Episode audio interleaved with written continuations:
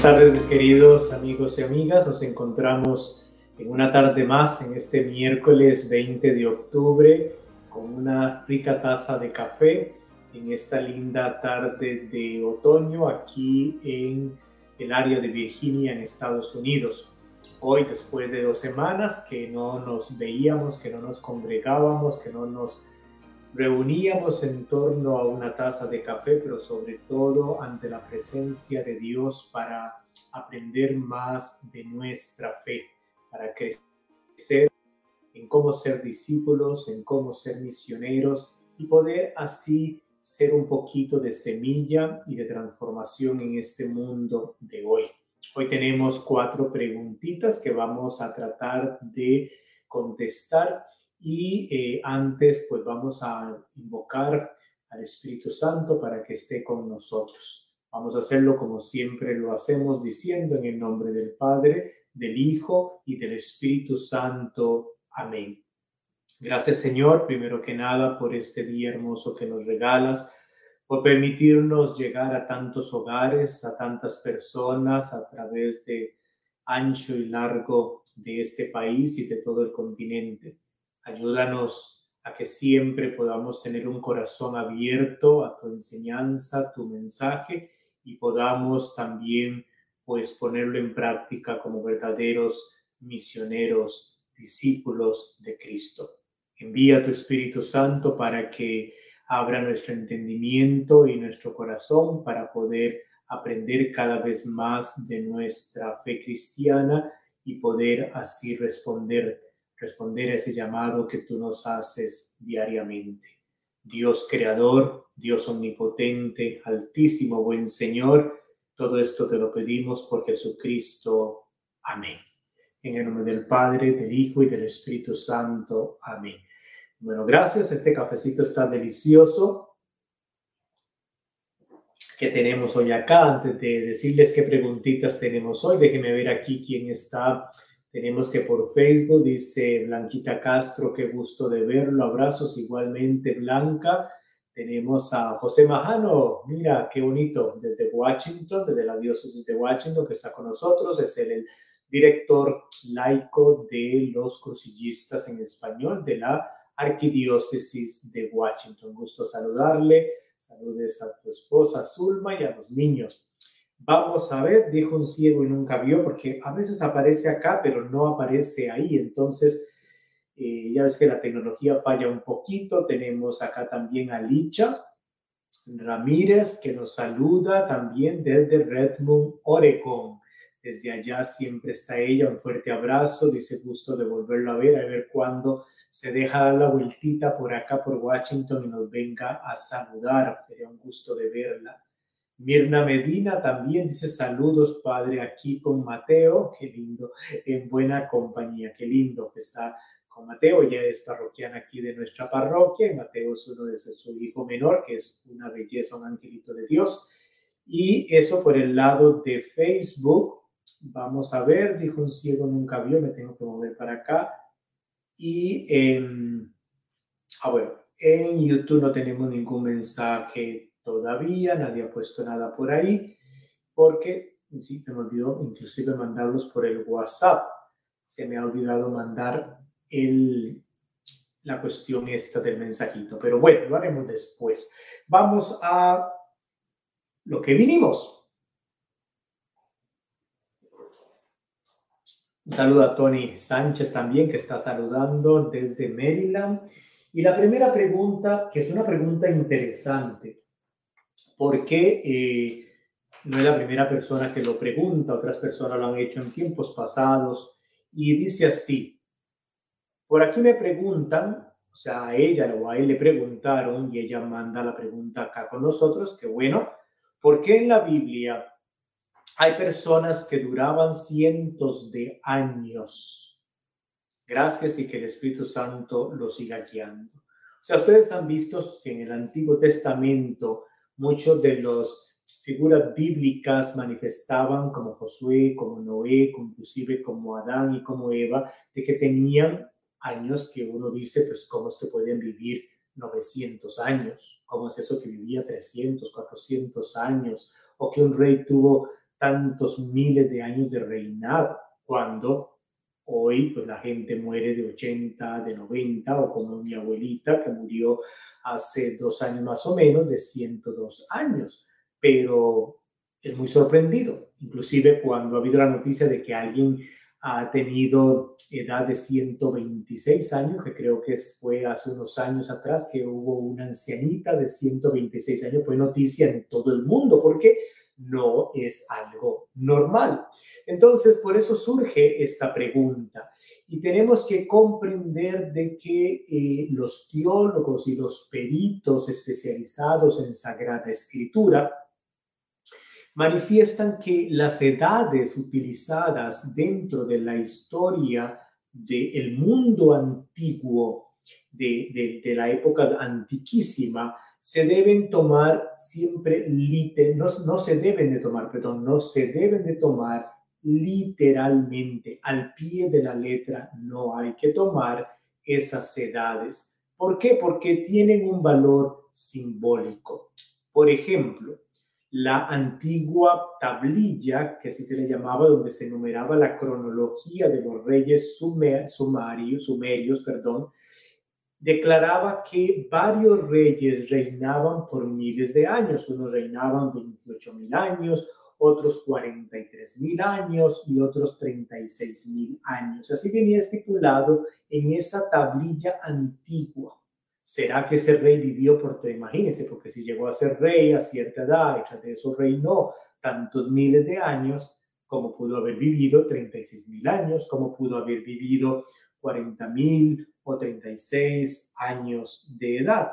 Entonces, en ese aspecto es cuando lo más probable, dicen los estudiosos, es que se utilizaban reinados con gran número de años, así para enfatizar simbólicamente los, en, eh, en una forma escandalosa los grandes periodos de año que ese reinado tuvo de ese rey.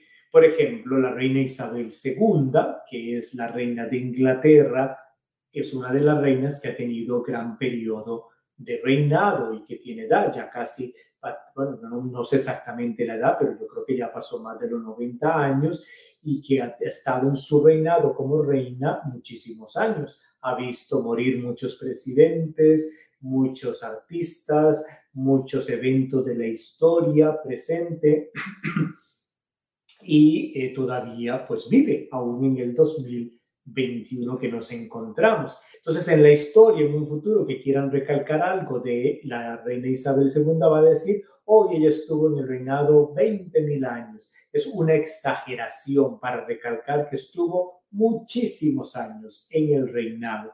Entonces, así se expresaba con esto de la legitimidad y con la fuerza de transmitir, obviamente, un reinado. Un reinado era poderoso, un reinado fue fuerte, que un reinado fue legítimo, lo caracterizaban con muchísimos años, miles de años de periodo para poder enfatizar esto con un sentido simbólico. En el mundo moderno, hoy en día, si viéramos una lista de las personas importantes en el mundo, no pondrían las fechas exactamente de cuánto vivió, sino que pondrían personas que vivieron 70 años, y pondrían los nombres, personas que vivieron 80 años, que vivieron 90 años, y vendrían los nombres. Si fue 81, fue 82, 82, lo categorizan por los 80, o si fue 73 o 74, lo categorizan por los 70 y así sucesivamente, no para enfatizar exactamente la edad, sino que van como en décadas, de 10 en 10, y así harían la lista. Si hoy en día se pidiese una lista de las personas importantísimas en el mundo. Entonces tenemos que tener en cuenta que en la Sagrada Escritura, desde Adán y Eva en el Génesis, incluyendo a Noé, incluyendo a Matusalén, sus edades vienen en una forma simbólica y vienen caracterizadas en, en, ¿cómo se llama? En múltiplos de 19, en múltiplos de 19. Todas estas edades de estos personajes del antiguo están caracterizados por múltiplos de 19, que es casualidad, no es que el autor sagrado quiere enfatizar una simbología de algo con respecto a ellos. Lo más probable en ese aspecto es la aproximación de la edad. Pero si vemos, por ejemplo, como José y Josué, que ambos vivieron en, los, en la época, en el periodo, en el área de Egipto, Josué, que lo vemos en Génesis en el capítulo 50, y si vemos a Josué en el libro de Josué, en el capítulo 24, vemos que vivieron hasta 110 años y que este tiempo era considerado como una persona, el número 110, que vivieron una vida muy sabia, que eran personas muy sabias. Entonces el número 110 caracteriza esto. Realmente Josué o realmente eh, Josué o José murieron a esa edad de 110 es un número simbólico para enfatizar que ellos vivieron una vida sabiamente. Entonces, el entendimiento común entre los entendidos es que estas edades tenían un valor simbólico de acuerdo a la época que el autor está escribiendo. De acuerdo a esa época, había ciertos números o ciertas edades con esos números que caracterizaban algo importante que el autor quería señalar de ese personaje. Entonces el autor nunca tuvo la intención de que se tomara esa edad literalmente. No lo está haciendo en una forma literal, al pie de la letra. Entonces, lo que significa exactamente esos números, hay un gran debate entre los teólogos y los estudiosos que no voy a entrar en detalle acá porque primero no lo conozco, no soy especialista en Sagrada Escritura, como para decir, Padre, díganos todos los personajes y la edad de cada uno de ellos y qué significa el número de cada uno de ellos. Bueno, primero, no tengo esa información y segundo, tomaría bastante tiempo hacer todo ese estudio. Quién sabe si ya algún estudioso bíblico lo haya hecho con cada uno de los personajes del Antiguo Testamento.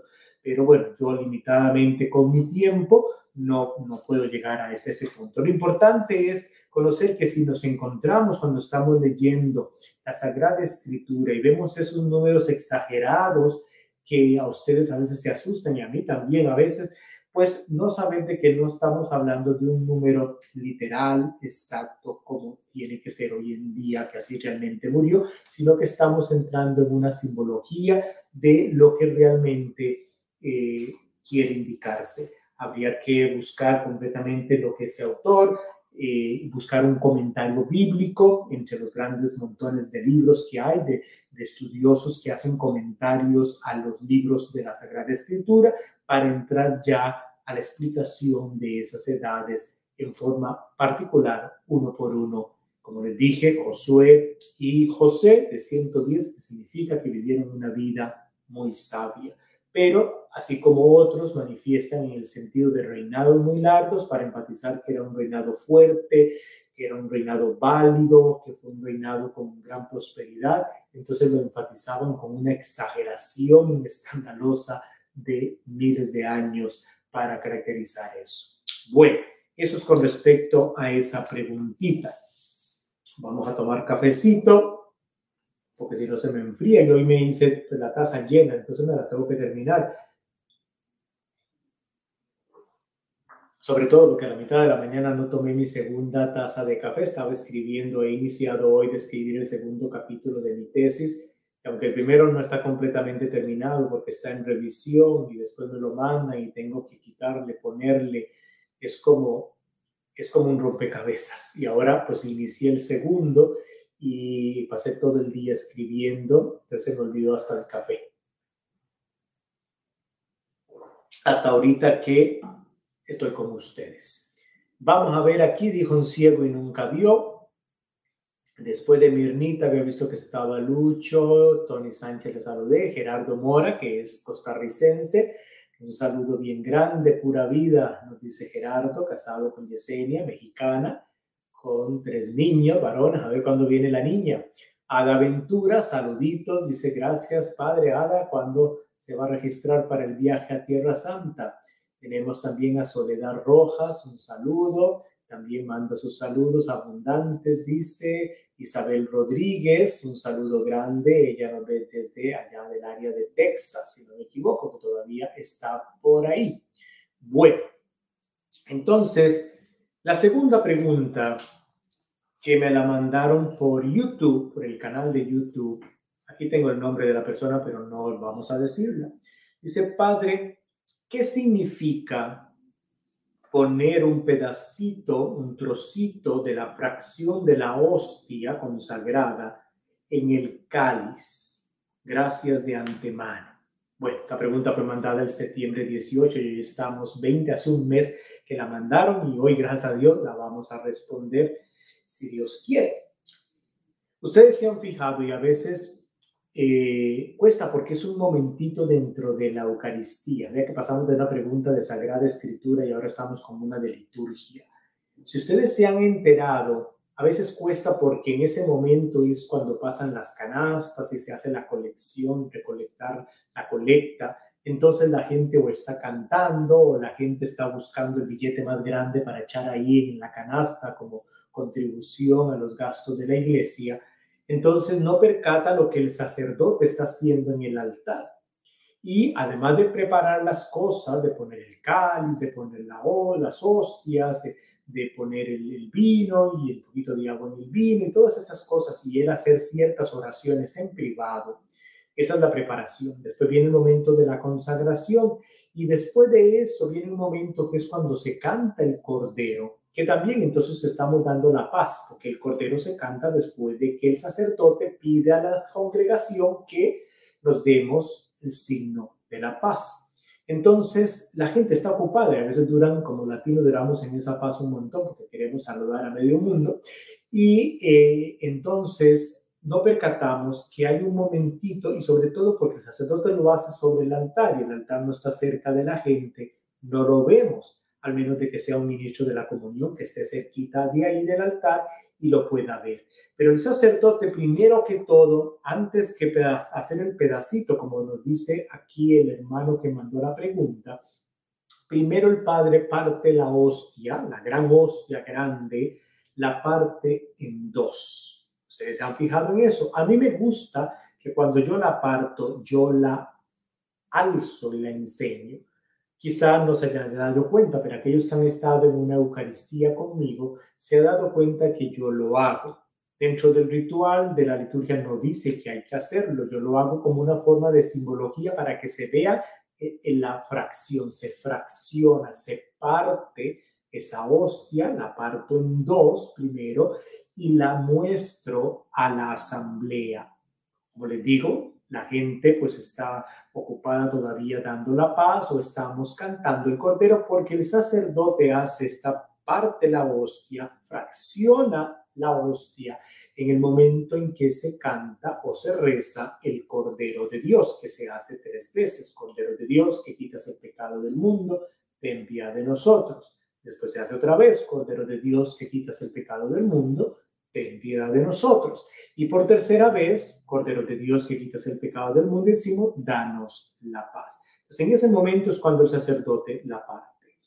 De ahí, cuando parte en dos, toma un pedacito y ese pedacito es el que pone dentro del cáliz. Pero vamos a explicar primero, eh, aunque no lo pregunta la persona que envió la pregunta, pero me gusta siempre ampliar un poquito.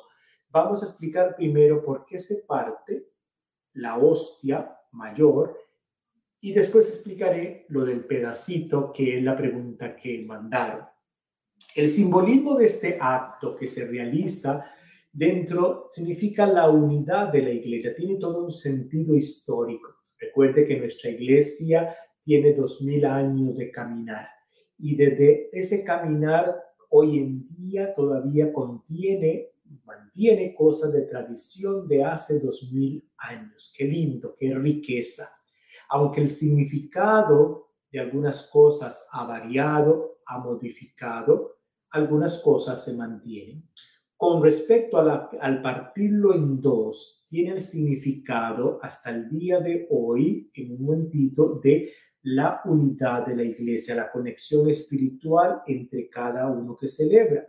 Entonces, eh, la fracción del pan en partir en dos, el, sentido de partirlo viene desde el momento de la última cena. Si ustedes ponen atención cuando el sacerdote hace la consagración y dice tomó pan, dio gracias, lo partió y lo dio a sus discípulos. Es la frase que dice el sacerdote cuando está en el momento de la consagración. Si ustedes pongan atención y si no en la próxima misa que ustedes van, pongan atención. Tomó el pan y dio gracias, lo partió y lo dio a sus discípulos. Dice, lo partió en un sentido profético de la acción que Jesucristo realizará y que se realiza en, cada, en la Eucaristía, que es la entrega total de nuestro Señor Jesucristo. Un cuerpo que se entrega, Dios que se entrega, Jesús mismo que Dios que se entrega, que se da, que se parte a todos. Este Jesús que en la sangre dice sangre derramada, completamente se da a todos a todos se da completamente su entrega, su sacrificio para todos. Antes, presente, futuro, para toda la humanidad, Cristo mismo que se entrega, Cristo mismo que se parte, Cristo mismo que se da por amor a cada uno de nosotros. Este Cordero, este Cordero que ha sido llevado al matadero, como dirá Isaías en uno de los cánticos del siervo de Yahvé.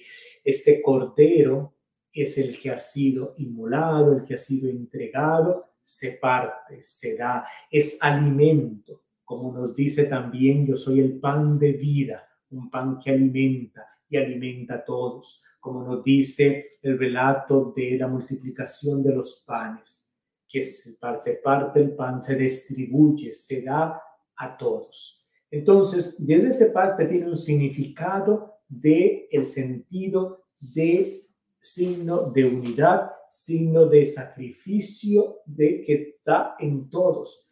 Y ese pedacito que yo comulgo, que tú comulgas, que el otro comulgo, es todo Cristo presente, todo el cuerpo, toda su persona que yo recibo, que Él recibió, que ella recibió, que todos los que le hemos recibido, lo recibimos. Entonces, ese es un poquito el sentido de esa parte de, de partirlo, el sentido de partir, lo que estoy explicando ahí, el, por qué se parte, por qué no se mantiene la hostia entera, sino que se parte y cuando es una hostia muy grande, pues en varios pedacitos, el sentido de partir es este Jesús mismo que se da, Jesús mismo que se entrega, que se distribuye a todos para comunión con todos. Pero bien, después de que se parte estas dos partes, se agarra un pedacito y este pedacito es el que se involucra o se, pone, se coloca en el cáliz. Y esto hay varias interpretaciones, prácticamente tres. Hay una de sentido histórico, hay dos prácticamente de sentido histórico y la cual la tercera, que es la con la que la hacemos hoy en día. Las dos históricas ya no se hacen más, fueron hechas hasta el siglo XIX. Después del siglo XIX no se siguió haciendo con esta intención. ¿Cuál era?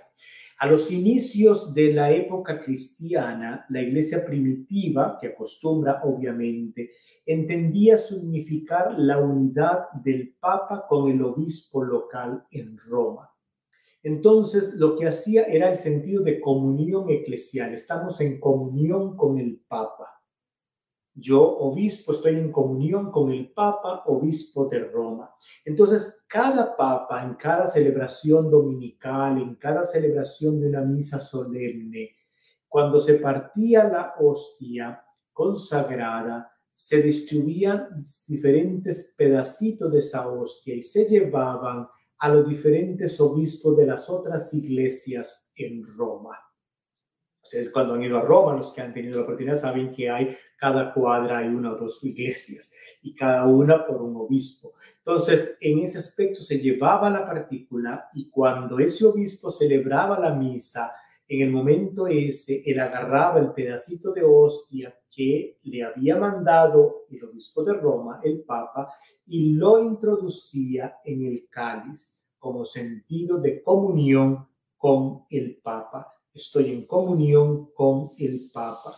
Entonces, ese es el sentido que desde muy desde años antiguos se realizaba en la iglesia, específicamente en Roma. Para, estoy en comunión con el obispo de Roma, estoy en comunión con el Papa. Entonces, por eso se agarraba el pedacito que me habían traído de hostia de la misa que había tenido el Papa y yo lo introducía en ese cáliz. Ese es el primero.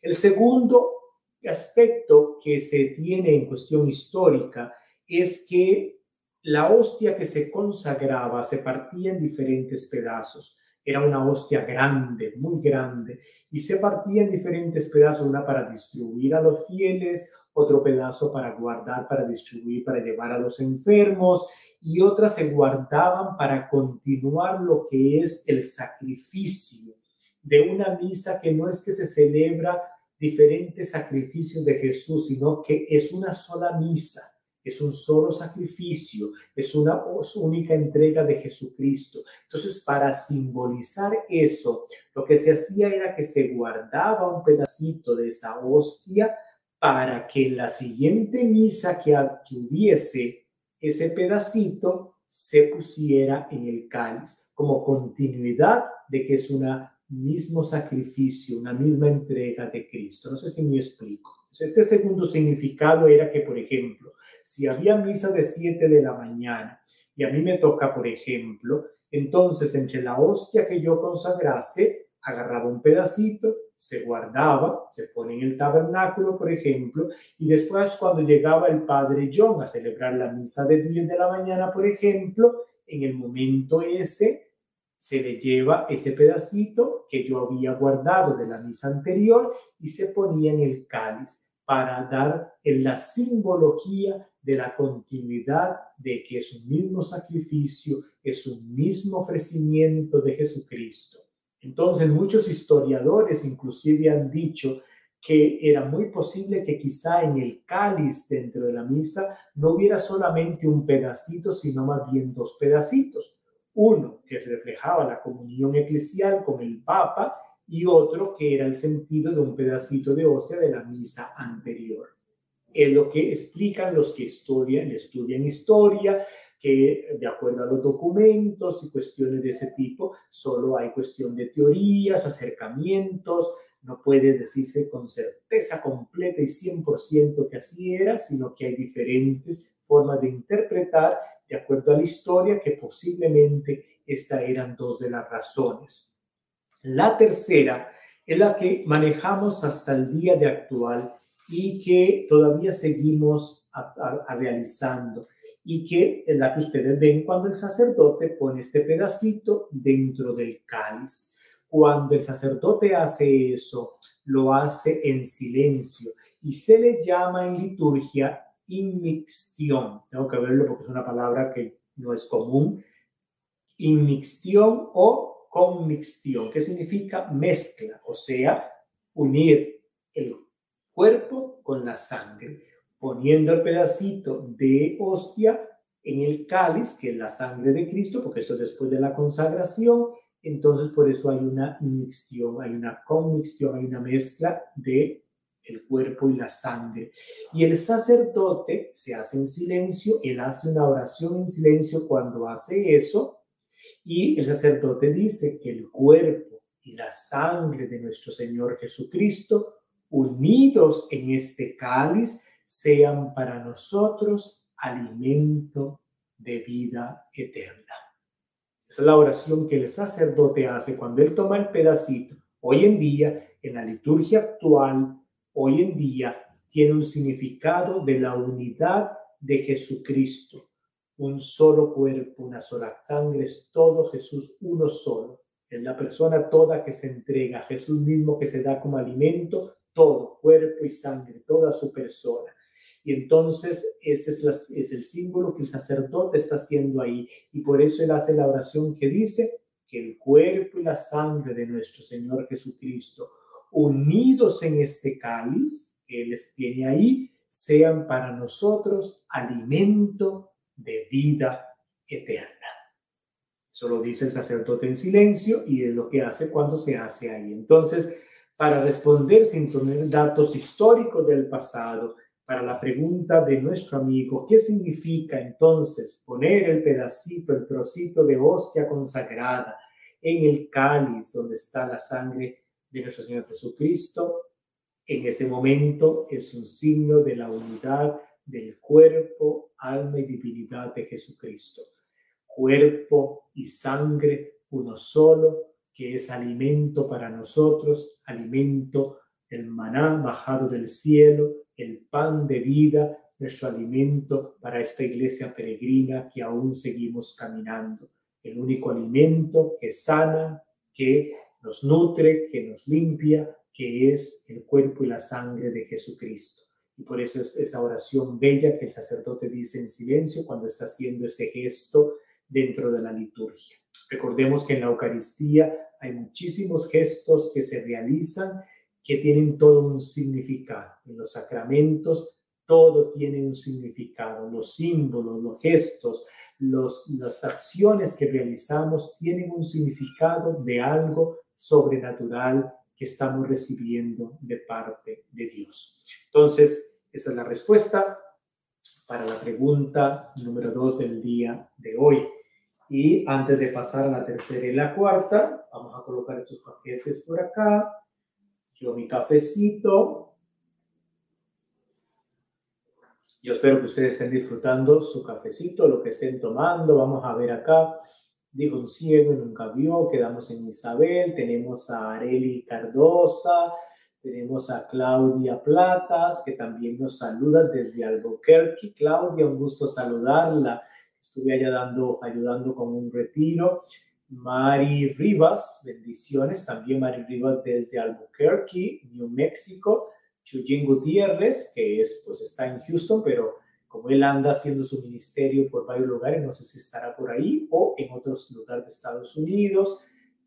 Eh, Glotilde González, que es de la Arquidiócesis de Baltimore, Elizabeth Paredes, que es de la Arquidiócesis de Washington, de las pequeñas comunidades. Tenemos también a María Menjivar, tenemos también bendiciones, Alicia Chicas, que es cursillista, tenemos a Rosa Cabrera, también saludes, a Marta García, un saludoso grande, dice que bueno verlo nuevamente para el Lalo por este medio, un fuerte abrazo, un fuerte abrazo también, a ver cuándo se animan a venir por acá. A Maribel Castillo, dice provechito, o sea, provecho, provechito del café, gracias. Y Mirna Méndez, también un saludo que está con nosotros sintonizándonos por este lindo programa. Bueno, pregunta número tres, porque el tiempo corre. Y ustedes tienen cositas que hacer y yo tengo que ir a rezar con mis hermanos frailes. La pregunta dice, Padre Lalo, bendiciones ¿Qué nos puede decir acerca de enviar cualquier imagen de santos o de la Virgen diciendo que la compartas para recibir un favor de ellos como comprometiendo a las imágenes? Y me manda una imagen que le mandaron que es como una, una santa de Santa Rita, pero la imagen viene como título, no me rechaces. Después viene la foto de la monjita de Santa Rita y dice, no me rechaces. Llegué para darte lo que necesitas. Soy Santa Rita, patrona de lo imposible. Pásalo a cinco amigos y verás el milagro. Yo creo que a muchos de ustedes, y no a todos, alguna vez en su vida han recibido un tipo de mensaje como este, eh, que le ha llegado por mensaje, por WhatsApp, o poner si eh, así y uh, por eh, cómo se llama o por ahora que con toda la tecnología te lo mandan a uno por correo o te lo mandan por WhatsApp o por mensaje de texto, por todos lados, o sea, por Facebook, te mandan este tipo de mensajes. Mi querida amiga, mi querido amigo, dice, ¿qué puedo decir de esto? Rechácelo. Primero que todo, Dios no es una cuestión de superstición. Algo así es superstición legítimo. Primero dice, no me rechaces. Llegué para darte lo que necesitas. Como una cuestión de si que tú no lo pasas a cinco amigos, no se va a obtener lo que usted está pidiendo. Como condicionar la acción de Dios Sobre todo no se refiere a Dios, está diciendo lo que es la santa. La santa no puede hacer nada más que interceder ante Dios. Dios es el que actúa, Dios es el que hace milagros, Dios es el que sigue con su poder manifestándose en nosotros. No depende de una tarjetita, no depende si se lo pasé a 20 personas, 30 personas, y a veces son las mismas cuestiones. Rece 20 rosarios y va a obtener el milagro. Rece y lo ponen con números. Y si usted no lo pasó a 20 personas, o si usted no lo rezó 30 veces, o 20 veces, o 5 veces, a usted no lo va a obtener. Condicionamos a Dios a este aspecto y a este sentido, y eso es tener la imagen de un Dios comerciante yo que le doy tanto y Dios que me tiene que dar tanto. Yo, Dios, te voy a compartir este mensajito a tantas personas y por lo tanto tú me tienes que hacer el milagrito. O yo voy a rezar tantos rosarios y tú me vas a darlo. Entonces es, es como el, un mercader. Yo te doy tanto y tú me das tanto. Y si yo no hago no me lo vas a dar, tienes que darme exacto. Y si yo lo hice y tú no me lo das, ¿por qué no me lo hiciste? si yo cumplí todo, yo lo mandé a las 30 personas y aún estoy esperando el milagro, vas a seguir esperando.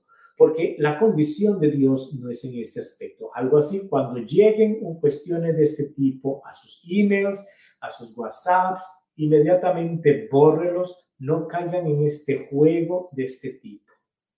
Es muy diferente cuando hacemos una cadena de oración que significa una hermana tiene una necesidad, va a tener una cirugía de corazón abierto, va a estar eh, en el quirófano, eh, en la cirugía a las 8 de la mañana mañana. Y que yo les diga a ustedes, hermanos, mañana a las 8 de la mañana, unámonos todos en oración para que Dios ponga sus manos en los cirujanos y esa operación, esa cirugía salga todo bien. Es muy distinto a que nos unamos todos en oración, intercediendo por la acción de Dios en esa operación o en ese tratamiento médico o en esa cita que esa persona tiene ante un juez por X situación o algo así. Entonces todos nos estamos uniendo por una causa para que Dios actúe y Dios manifieste su poder. Pero es muy diferente cuando yo digo tienes que pasar y tienes que rezar a cinco personas, a 20 personas para que se te haga algo, para que obtengas algo. Es un sentido de superstición. Dios no es superstición. Dios es una persona. Dios es Dios. Dios nos ama profundamente y Dios sabrá cuándo, por qué y si o no nos otorga algo para nuestro propio beneficio, aunque a veces nosotros no lo comprendamos en ese momento. Dios no es una cuestión de magia, no es una cuestión de mercader. Y en este aspecto lo que yo recomiendo es cuando vean algo así, destruyanlo y simplemente a veces viene de gente muy rara. Si es algo muy conocido, hermana, no me pase situaciones, yo no creo en eso, es una, una superstición, eso no es cristiano, ese no es el Dios en que nosotros creemos, gracias, no me vuelva a pasar ese tipo de cosas, porque a veces la gente por su ignorancia y su sencillez lo hace. Entonces es muy importante de la catequesis. Catequicémonos unos a otros, no dejemos llevar por esas telarañas de estas cosas que es de una teología progresista, de cuestión nada más de obtener, que no es el tipo de Dios que tú y yo creemos y firmemente profesamos. Bueno, esa es la tercera preguntita para llegar a la última, que está interesante también. Pero mi cafecito, el último sorbo. Mentira, me quedó un sorbito para el puro final. Vamos a ver que me da la curiosidad de aquí. Marisol Céspedes, la otra tica y de Maryland está conectada con Evelyn Rosales. Buenas tardes, un abrazote grande. Bueno, dice, los niños que están postrados en una cama o en una silla de ruedas y ya tienen edad de hacer sus sacramentos, supongo que se refiere a primera confesión y a primera comunión, deben prepararse, no hablan, no caminan, no pueden comer por sí solos ni por su boca. ¿Deben de prepararse? Esa es la pregunta. Yo creo que elemental, mi querido Watson, diría eh, en un sentido, una persona, un niñito que, que está postrado en cama, que ha tenido, eh, que nació postrado por, por, una enfermedad o que le dio polio y quedó ahí, eh, que, o que tiene condición inclusive un poquito de, de, de, la cabecita en el sentido mental, que no, no, no, no, no puede, no, no desarrolla su cuerpo bien, eh, que es un niño especial es un angelito, es un regalo de Dios, es una gran bendición para la familia que lo tiene. Entonces, recuerden que los sacramentos es cuando Dios sigue actuando, como Dios sigue haciéndose presente en nosotros, como Dios sigue sanando, Dios sigue alimentándonos, Dios sigue liberándonos, Dios sigue caminando, Dios sigue encontrándose con nosotros. Esos son los sacramentos. Y en la Eucaristía Jesús mismo se encuentra con nosotros, se hace comunión con nosotros, se hace uno con nosotros. Y en la confesión, el sacramento de la reconciliación, Jesús sigue sanando espiritualmente de nuestros pecados, de nuestra condición de pecadores y sigue dándonos gracia sigue fortaleciéndonos, sigue animándonos para caminar. Para que todos tengamos un pecado mortal, tenemos que ser conscientes de lo que estamos haciendo es mal. Y aún sabiendo que es mal, lo hacemos por nuestra libertad. Un niñito que está postrado como las características que dice acá, que no puede ni hablar, no puede ni moverse, no puede ni levantarse de una silla, que, que tiene una condición especial completamente. No tiene necesidad de recibir preparación, está más que preparado para recibir a nuestro Señor, está más que preparado para comunicar a nuestro Señor. Yo le daría la comunión desde que tiene cinco años o seis años o siete años. Le daría para recibir. Ahora, para que Dios esté con él y presente. No necesita del sacramento de la reconciliación porque qué pecado habrá cometido ninguno postrado en una cama en la condición que tiene donde no realiza ningún acto de ejercer su libre albedrío. Por lo tanto no debe acercarse al sacramento de la reconciliación no ha cometido pecado. Entonces puede recibir a nuestro Señor Jesucristo claro que sí. Acuérdese que en las condiciones pastorales hay condiciones pastorales. Entonces, es nosotros los que, cuando hacemos la primera comunión, es cuando un niño tiene 8 o 9 años y que ya puede más o menos discernir entre lo bueno y lo malo. Puede discernir entre lo que es bueno y lo que es malo, entre lo que debo hacer y lo que no debo hacer. Un ser humano que no puede discernir entre eso no está completamente en la libertad para ello. Por lo tanto, si su condición física no le permite, porque está impedido por una eh, necesidad especial que tiene, por lo tanto, que le impide que esté con el Señor, de recibir al Señor. Entonces llega, yo le daré la comunión, yo le daría la comunión, no hay nada canónicamente que me lo impida hacerlo. Por lo tanto, no necesita una preparación. Ahora, si el niño tiene cierto grado de entendimiento, como por ejemplo niños que tienen autismo, que comprende ciertos grados de autismo, pero todavía él comprende, entiende, hace sus cosas y es todo. Es diferente un poquito la forma de su conducta, un poquito diferente, hay que entenderlo, hay que comprenderlo y por eso los papás tienen que entender muy bien esta limitación que tiene, pero perfectamente pueden recibir una preparación, perfectamente se le tiene que dar una preparación de una forma especial. Es muy diferente a que un niño completamente, su cerebro tiene muerte cerebral, por ejemplo, su cerebro no actúa ni nada, entonces ya está bendecido por Dios, es querido por Dios que no puede porque no puede tragar y que padre no puede recibir la hostia porque es el pan, no lo puede tragar y todo, ¿qué vamos a hacer?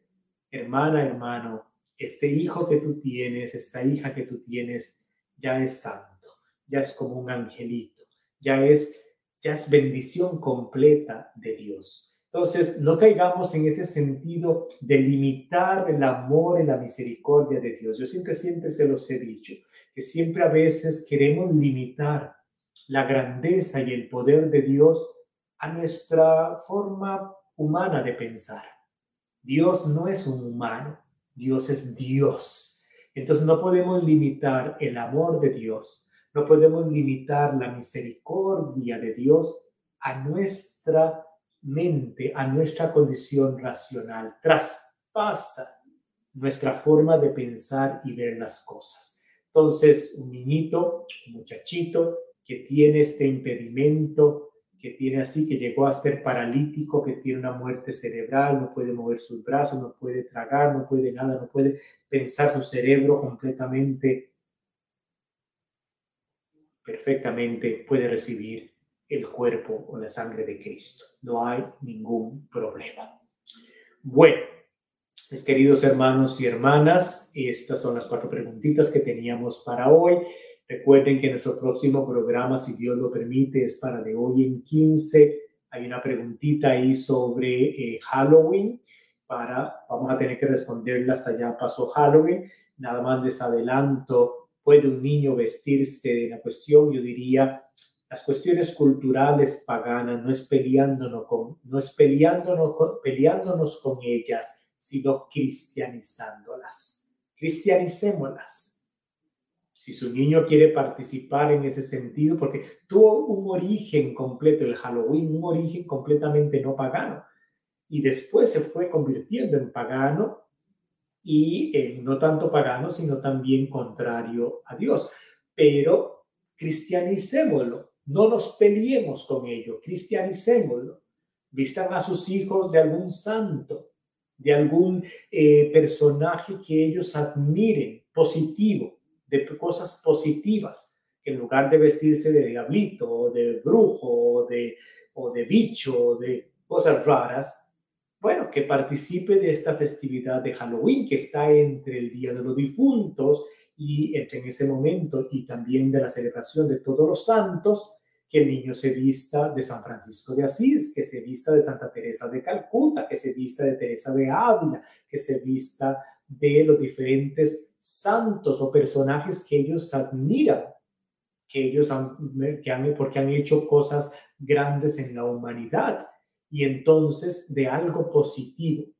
Ellos pueden participar igual, no es el mismo sentido, se le explica, pero participa de igual forma y lo vamos cristianizando poquito a poco. Si ustedes ven en las escuelas católicas, para celebrar esto, los niños lo celebran, pero ¿cómo lo celebran? los niños vienen vestidos de personajes positivos, inclusive de cuentos con un mensaje positivo. Y ese es el sentido de transformarlo. Aquello feo que Hollywood, que las películas han transformado de una forma negativa, nosotros lo vamos transformando de una forma positiva. Pero de hoy en 15 vamos a explicar un poquito más la historia, cómo surgió y todo, pero no nos peleemos con la actividad, sino transformémosla. Fue lo que hicieron los misioneros cuando llegaron a nuestros países, aquí en estas regiones indígenas. Lo transformaron, tomaron eventos o eh, ritos paganos y los fueron cristianizando, le fueron dando un sentido cristiano con el transcurso de los años. No lo eliminaron de completo, sino lo cristianizaron. Y nos toca a nosotros poquito a poco cristianizarlo, cristianizarlo poquito a poco, generación tras generación. Bueno, mis queridos hermanos y hermanas, un fuerte abrazo. Dios me los bendiga muchísimo. Compartan eh, este programa a muchas personas en su página de Facebook, por YouTube, por WhatsApp, para que más personas sigan pues aprendiendo más de su fe. Manden preguntas, solo tengo preguntas para el próximo programa y después de ahí pues ya no tengo más preguntas. Si no hay preguntas, no hay programa. Y si no hay programa, pues no nos podemos ver cada 15 días. No se quede con sus dudas, mándenmelo por mensaje de WhatsApp o por el mensaje de Facebook y yo trataré de ir respondiéndolas poco a poco. Inclinen su cabecita para recibir la bendición. Que Dios me les bendiga y les guarde, les muestre su rostro, les conceda la paz y me los bendiga a cada uno de ustedes donde quieras que se encuentre, en el camino o en sus casas, en el nombre del Padre, del Hijo y del Espíritu Santo. Amén. Quedan en mis oraciones todos aquellos que tengan intenciones, el Señor las conoce, el Señor las acoja y siga utilizando su poder para seguir transformándonos y pues también curándonos y sanándonos aquellos que tengan necesidad. Dios me lo bendiga muchísimo, cuídense bastante, disfruten de esta semana y nos vemos de hoy en 15 si Dios así pues lo permite.